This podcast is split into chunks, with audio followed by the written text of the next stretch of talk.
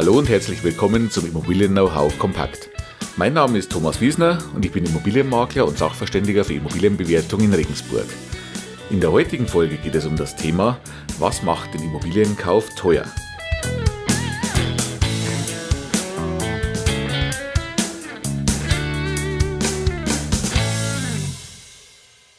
Bevor wir jetzt in das heutige Thema einsteigen, hätte ich nochmal eine große Bitte an Sie, wie auch in der vergangenen Woche schon. Und zwar mein Immobilienpodcast, das Immobilien-Know-how Kompakt, das Sie ja gerade hören, hat, und das freut mich sehr, mittlerweile eine treue Hörerschaft und wird jede Woche, ich sehe das ja an den Zugriffszahlen, sehr häufig aufgerufen und auch scheinbar sehr gerne angehört. Das freut mich unheimlich und motiviert mich auch weitere Folgen für Sie zu machen. Ich würde mir aber wünschen, dass wir vielleicht noch mehr Leute erreichen können und dass diese Tipps und Tricks, die ich Ihnen im Rahmen des Immobilien-Know-how Kompakts gebe, noch viel mehr Zuhörer und Interessierte erreichen. Das geschieht ganz einfach über ein höheres Ranking in den Suchmaschinen, zum Beispiel bei iTunes. Und daher eine ganz, ganz große Bitte nochmal von mir. Wenn Ihnen das Ganze gefällt, wenn Sie sagen, das sind Tipps und Tricks, wo man etwas mitnehmen kann und das kann auch für andere interessant sein, dann lassen Sie andere auch profitieren davon. Hinterlassen Sie mir eine tolle Bewertung auf iTunes, auf YouTube, schreiben Sie mir eine Rezension. Das alles erhöht die Sichtbarkeit des Podcasts und viel mehr Zuhörer können noch davon profitieren. Nebenbei können Sie in den Rezensionen und Bemerkungen natürlich noch Ihre eigenen Fragen mit einbringen und ich kann dann einen Podcast zugeschnitten auf die, auf die für Sie interessanten Themen oder auf das, was Sie wirklich interessiert, produzieren. Soviel zu meiner Bitte. Sie würden mir damit einen Gefallen tun, sie würden vor allem auch vielen anderen damit einen Gefallen tun, die dann auch von den Inhalten weiterhin profitieren können. Jetzt aber rein ins heutige Thema. Ich habe es in der Anmoderation schon gesagt, es geht um das Thema, was macht den Immobilienkauf denn teuer? Das ist ein momentan immer mal wieder gehörtes Thema und ein durchaus sehr polarisierendes Thema. Nicht umsonst wird es gerade momentan, so im Vorfeld der im Herbst anstehenden Bundestagswahlen, immer wieder mal hochgekocht. Im Vorfeld auch dazu gesagt, mir geht es hier aber heute um keine politische Diskussion. Mir geht das Ganze auch fernab von allen Parteien oder wie auch immer. Mir geht es dabei darum, Ihnen einen neutralen Blickwinkel zu vermitteln oder besser gesagt meinen Blickwinkel zu vermitteln, um Ihnen die Möglichkeit zu geben, das ganze Thema mal neutral zu betrachten und vielleicht aus verschiedenen Sichtweisen nochmal ranzugehen, um sich selber dann einfach eine Meinung dazu bilden zu können. Das Thema, wie gesagt, lautet, was macht den Immobilienkauf denn teuer?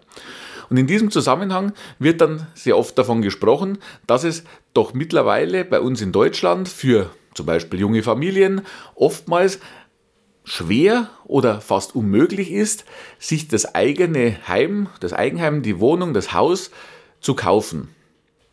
Dafür sind natürlich zum einen die in den letzten Jahren deutlich gestiegenen Preise verantwortlich. Aber dieses Thema, das in den Medien thematisiert wird, kocht meistens einen ganz anderen oder einen ganz anderen Aspekt nach oben. Da wird in der Regel momentan als einen großen Preistreiber und als den Preistreiber, der verhindert, sich Eigenheim anzuschaffen, die Maklerprovision genannt.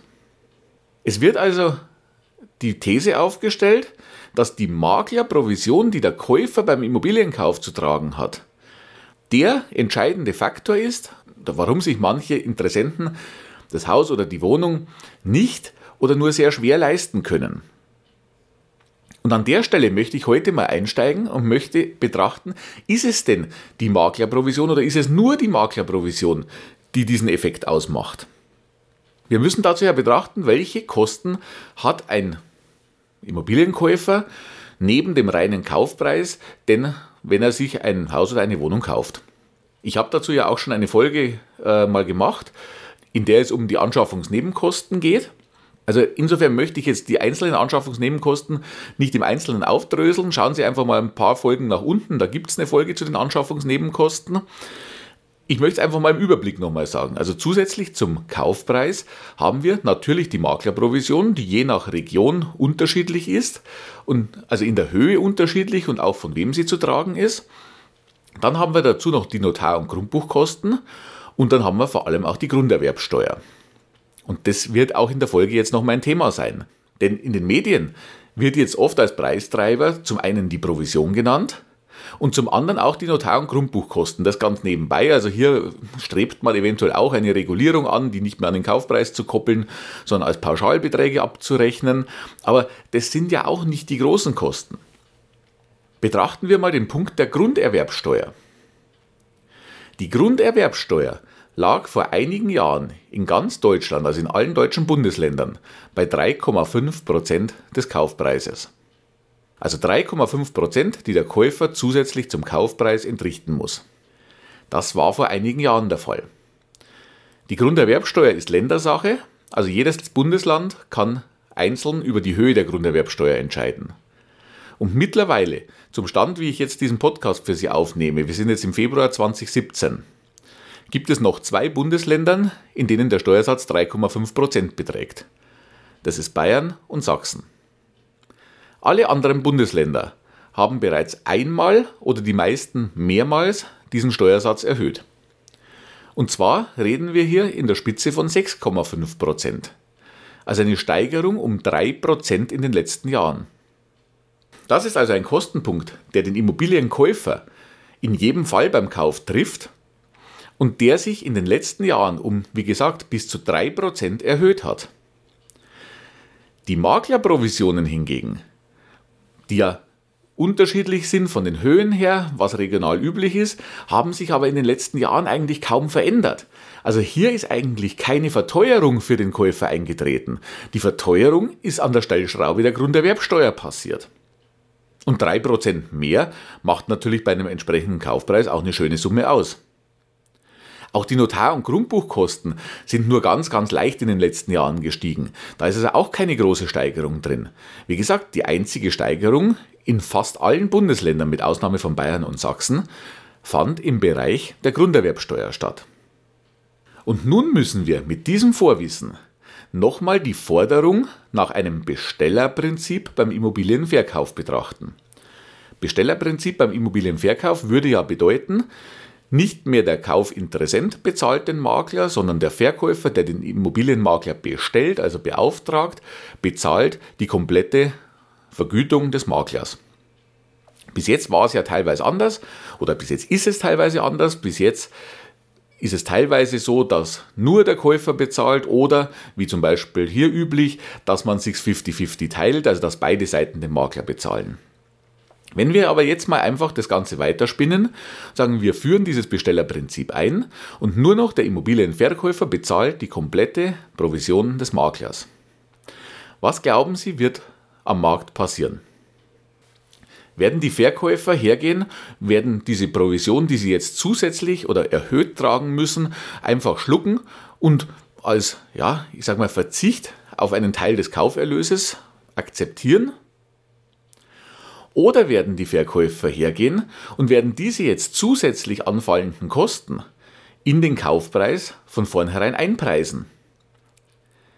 Die meisten Verkäufer werden doch kaufmännisch denken, wie auch ein gewerblicher Anbieter.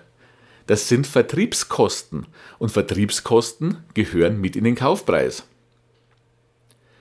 Also jetzt meine ganz subjektive Meinung und mit der stehe ich auch nicht alleine da.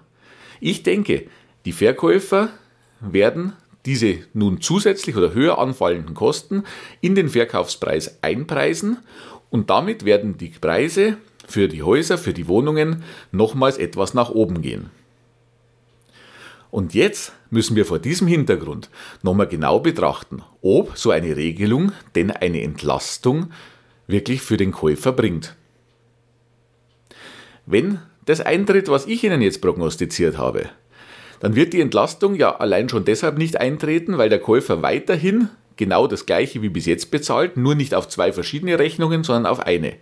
Er wird die Vertriebskosten letztendlich mit dem Kaufpreis bezahlen. Was passiert aber dann?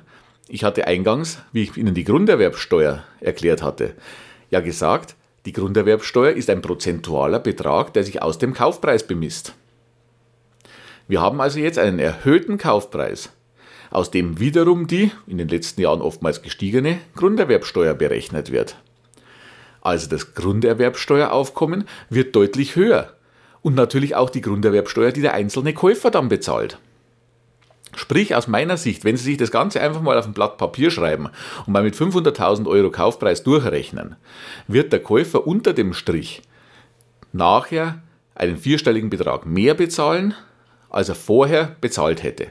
Und ganz nebenbei bemerkt, wenn Sie Käufer sind oder wenn der Käufer nicht zur Eigennutzung kauft, sondern zum Beispiel eine Wohnung zur Kapitalanlage, um diese später weiter zu vermieten, konnte er bis jetzt die bezahlte Maklerprovision auch steuermindernd wieder ansetzen. Wenn natürlich diese Vertriebskosten in den Kaufpreis integriert sind und nicht separat ausgewiesen sind, fällt dieser Steuervorteil natürlich auch weg. Also auch für jemanden, der eine Immobilie zur Kapitalanlage kauft, wird das Ganze aus meiner Sicht keine Vereinfachung oder keine Besserstellung sein, sondern eigentlich ein Nachteil. Und der Einzige, der einen wirklichen Vorteil daraus hat, und das kann man ganz einfach auf dem Blatt Papier nachrechnen, das wird der Fiskus sein. Denn das Grunderwerbsteueraufkommen steigt damit deutlich und nebenbei fallen Steuervorteile weg. Das also von mir einfach mal meine Sichtweise und wie gesagt, mit der stehe ich auch nicht ganz alleine da, wenn man dieses Thema wirklich mal in der Tiefe betrachtet. Einfach mal für Sie nochmal zum Durchdenken dieses Themas. Denn im ersten Moment, wenn man so eine Forderung nach einem Bestellerprinzip oder nach einem Wegfall einer Käuferprovision hört, dann hört sich das natürlich verlockend an. Und verständlicherweise sagt man dann, okay, das wird eine Verbesserung für den Käufer sein. Ich muss diese Kosten nicht mehr bezahlen. Die soll gefälligst derjenige bezahlen, der den Makler auch beauftragt hat. Ganz nebenbei bemerkt, und da spricht jetzt auch der Immobilienmakler in mir, es geht ja nicht darum, dass nur eine Seite den Makler beauftragt, weil er sie mit dem Verkauf beauftragt hat. Wenn Sie einen wirklich gut arbeitenden Makler haben, werden Sie als Käufer auch davon profitieren und dann wird er auch für Sie Dienstleistungen erbringen. Das erläutere ich gerne meinen Kunden im persönlichen Gespräch, aber das nur so ganz nebenbei. Aber wie gesagt, ich verstehe, wenn man so eine Forderung nach einer nach einem Wegfall einer Provision erstmal begrüßt, weil man wirklich glaubt, es ist eine Verbesserung und eine Verbilligung. Meiner Meinung nach wird es das in der Praxis aber nicht sein. Okay, das war wirklich eine polarisierende Folge meines Podcasts, aber mir war es wichtig, mit Ihnen darüber mal zu sprechen, denn dieses Thema, wie gesagt, kocht momentan immer wieder hoch, wird wahrscheinlich auch nicht so heiß gegessen, wie es gekocht wird, aber es kocht hoch, es polarisiert und es wird immer gern nur von einer Seite betrachtet. Und deshalb war es mir wichtig, gemeinsam mit Ihnen mal alle Seiten rundum zu betrachten. Wenn Ihnen das weitergeholfen hat und wenn Ihnen diese Folge gefallen hat und der Podcast gefällt, wie gesagt, ich freue mich über eine positive Bewertung, ich freue mich über ein Abo, ich freue mich über Ihre Rezensionen und Ihre Kommentare, gerne auch Ihre Fragen nach anderen Themen. Tragen Sie bitte mit dazu bei, dass noch mehr Leute diesen Podcast hören, indem Sie positiv bewerten, indem Sie Rezensionen schreiben. Das würde mir unheimlich weiterhelfen und das würde auch allen anderen weiterhelfen, die dann in den Genuss dieser Tipps und Tricks kommen. Ich freue mich, wenn Sie auch nächste Woche wieder mit dabei sind. Mein Unterstützungsangebot als Makler und als Sachverständiger finden Sie wie immer auf meinen Seiten im Internet www.immobilienberatung-wiesner.de und www.immobilienbewertung-wiesner.de, natürlich auch jederzeit auf meiner Facebook-Seite. Und dann bleibt mir eigentlich nur noch zu sagen, bis nächste Woche wieder, Ihr Thomas Wiesner.